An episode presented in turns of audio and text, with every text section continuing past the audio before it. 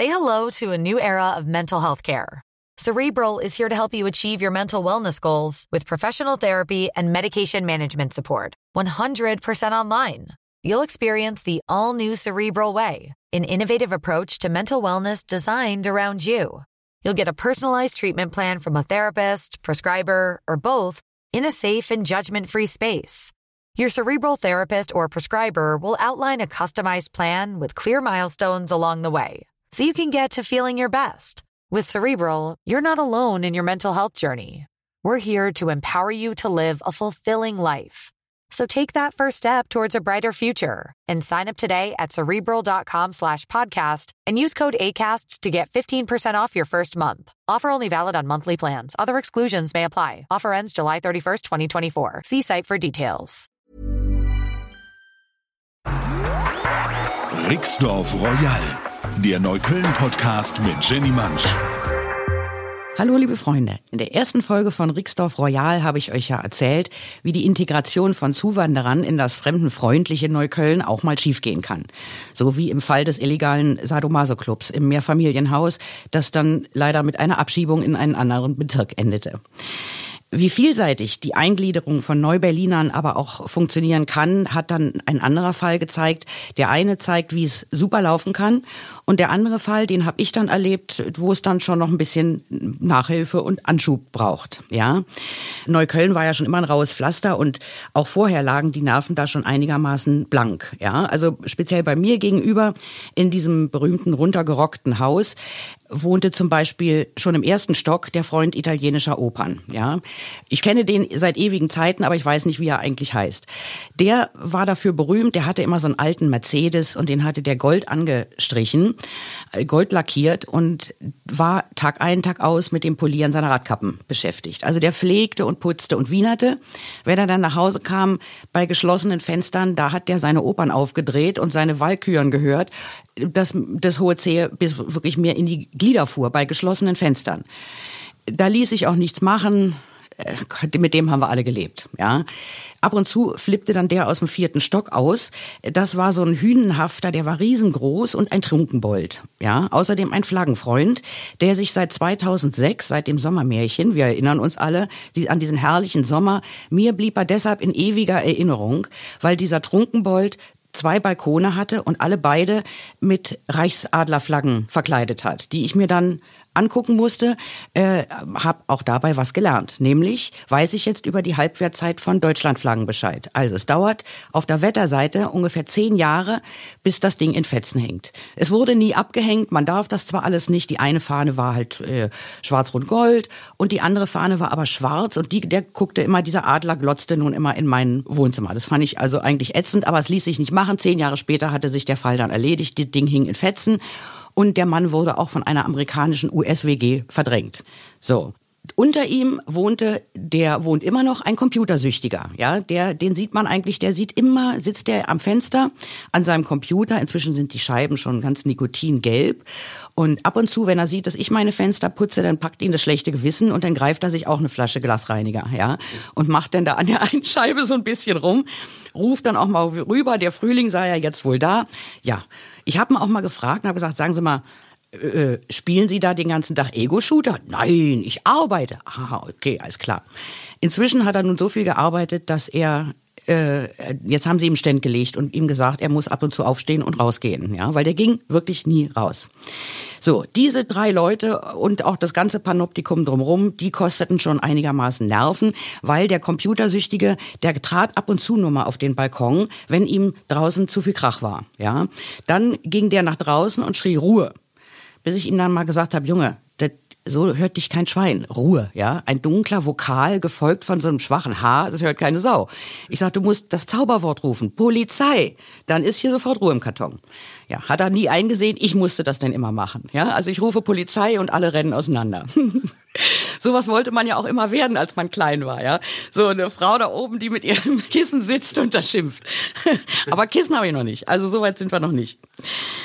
Noch dazu haben wir ja in Neukölln in den letzten Jahrzehnten so einige Volksgruppen an uns vorüberziehen sehen. Ja, das hatte ja schon die Frau Meier aufgelistet aus dem ersten Stock. Die sang das Lied immer auswendig.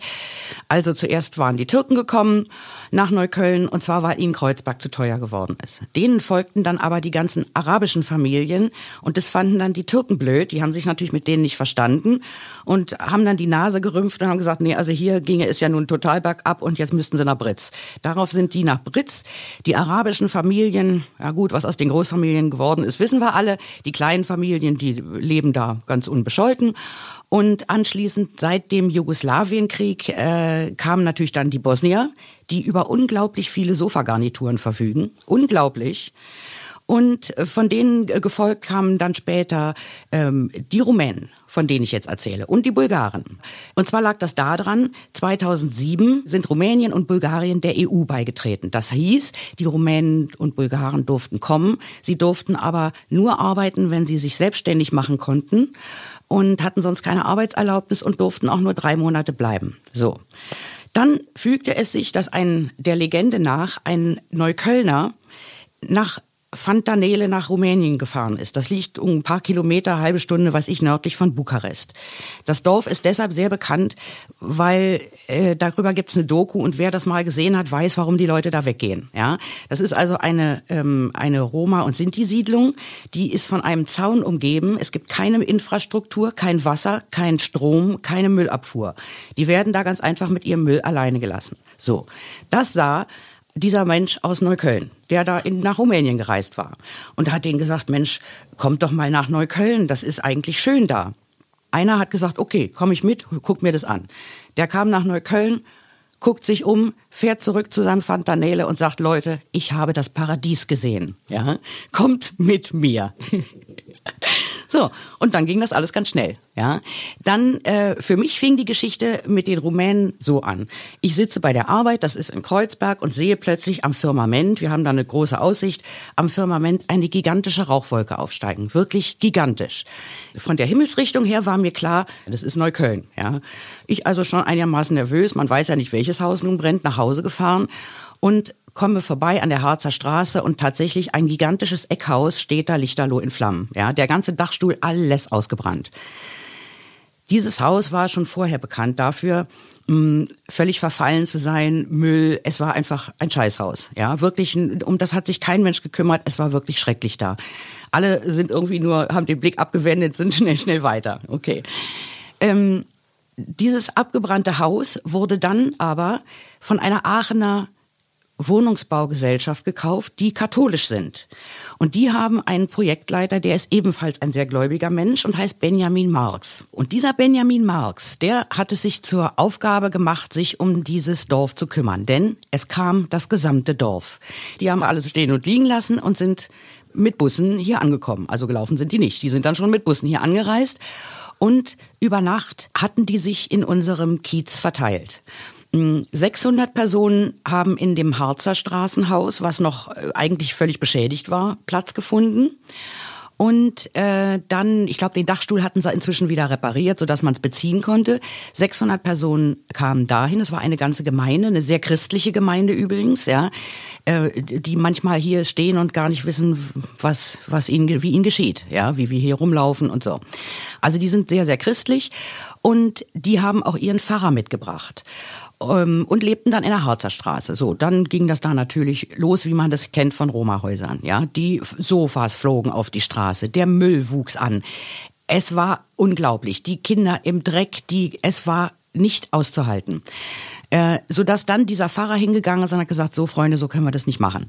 Dann hat er die ganzen Bewohner, die Männer, die ja alle nicht arbeiten durften, die konnten aber gut arbeiten, weil es waren meistens Bauarbeiter, die haben das ganze Haus saniert. Ja, die Wohnung schön gemacht. Das Haus sieht jetzt ist in drei sehr schönen Farben angestrichen. Man sieht nicht ein Graffiti, man sieht nicht ein Fitzelchen. Picobello.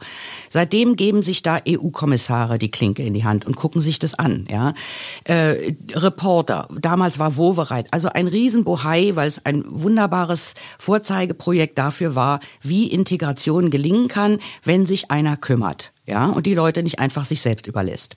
So, das waren aber nur die 600 Leute von diesem Fantanele-Dorf. Die anderen sind, haben sich dann in Häuser in den umgrenzenden Straßen und Karrees verteilt. Und ich hatte dann das große Glück, dass die in ein Nachbarhaus von mir gezogen sind, mit dem wir uns den Hinterhof geteilt haben.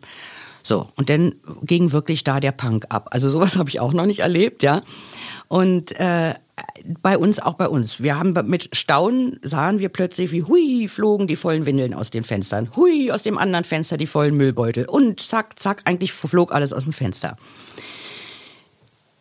Dann gab es kleine Kinder, die im Hinterhof ihr Geschäft gemacht haben. Da bin ich dann einfach unwirsch geworden und habe gesagt, also äh, keine Toilette? Nein, keine Toilette. So, dann stellte sich erstmal nach ein bisschen Recherche raus, ähm, die hatten da einen richtigen Schweinevermieter. Das Haus war sowieso schon völlig runtergerockt, ja. Und der hat die pro Matratze bezahlen lassen. Da wohnten also in einer Dreizimmerwohnung ungefähr 25 Personen. Und die bezahlten pro Matratze. Und das, glaube ich, 50 Euro die Nacht. Also es war absolut Wucher noch dazu. Haben sie ihnen das Wasser abgedreht, die hatten keine Toiletten, die hatten kein Wasser. Und ich habe dann immer gesehen, wie die Frauen ähm, mit Wassereimern rüber zum Spielplatz im Park gegangen sind. Da gibt's eine Spielpumpe und da haben die sich ihr Wasser gezapft. Ja, also mit solchen Verhältnissen hatten die zu leben.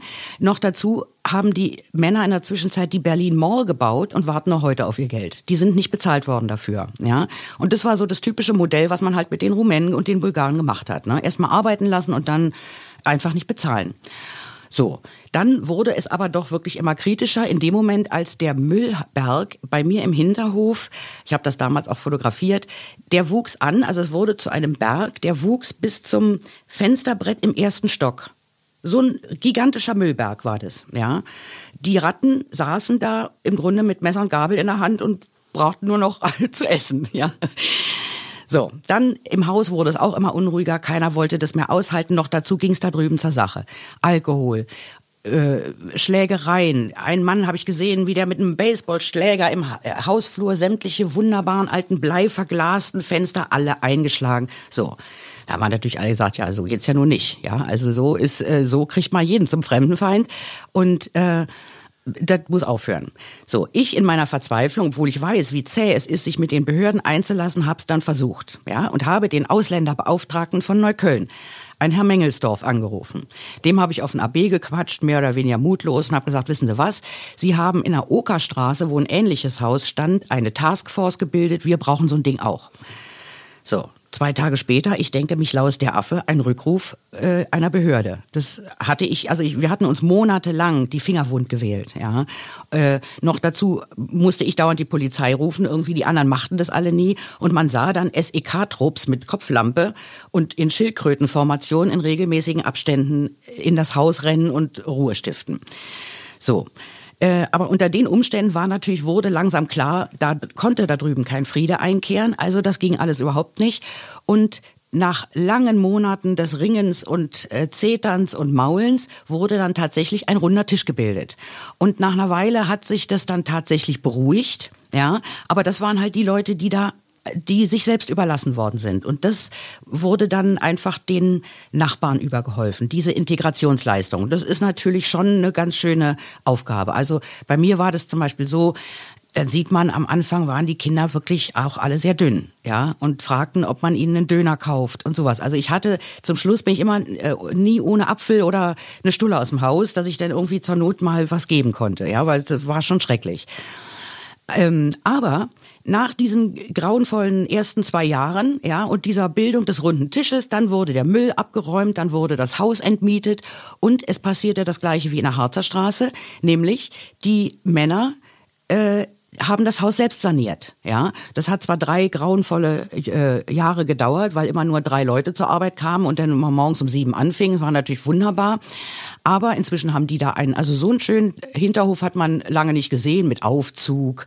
Das Aluminium äh, macht mir jetzt die Küche sonnig. Also es ist ein Traum. Ja, und äh, die Männer haben das also alles wieder selbst saniert und seitdem äh, haben sich auch, ähm, merkt man auch, dass es bei den Rumänen und Bulgaren bergauf geht, weil zuerst war es so, man sah immer nur die Frauen in ihren langen Röcken und mit Flipflops ihre schweren Kinder über die Straße schleppen.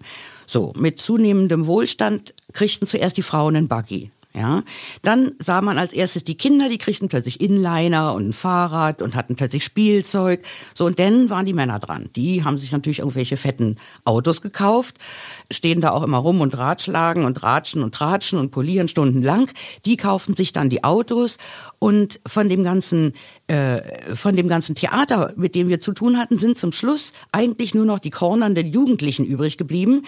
Das sind die rumänischen Jugendlichen, die haben immer plötzlich an den Ecken bei uns rumgestanden, was ausgesprochen nervig war, weil die sich ständig, die stehen sich gegenüber, aber sie schreien sich ganz laut an und äh, auch der Spuk war plötzlich beendet, als ein, als nämlich das Wettbüro.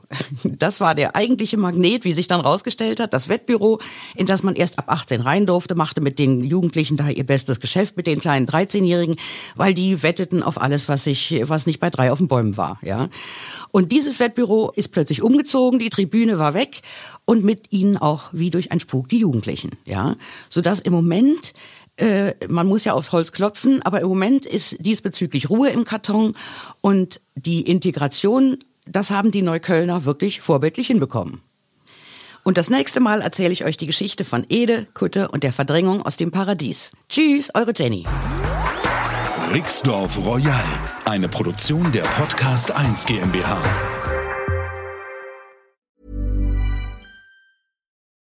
Join us today during the Jeep Celebration event. Right now, get 20% below MSRP for an average of 15178 under MSRP on the purchase of a 2023 Jeep Grand Cherokee Overland 4xE or Summit 4xE.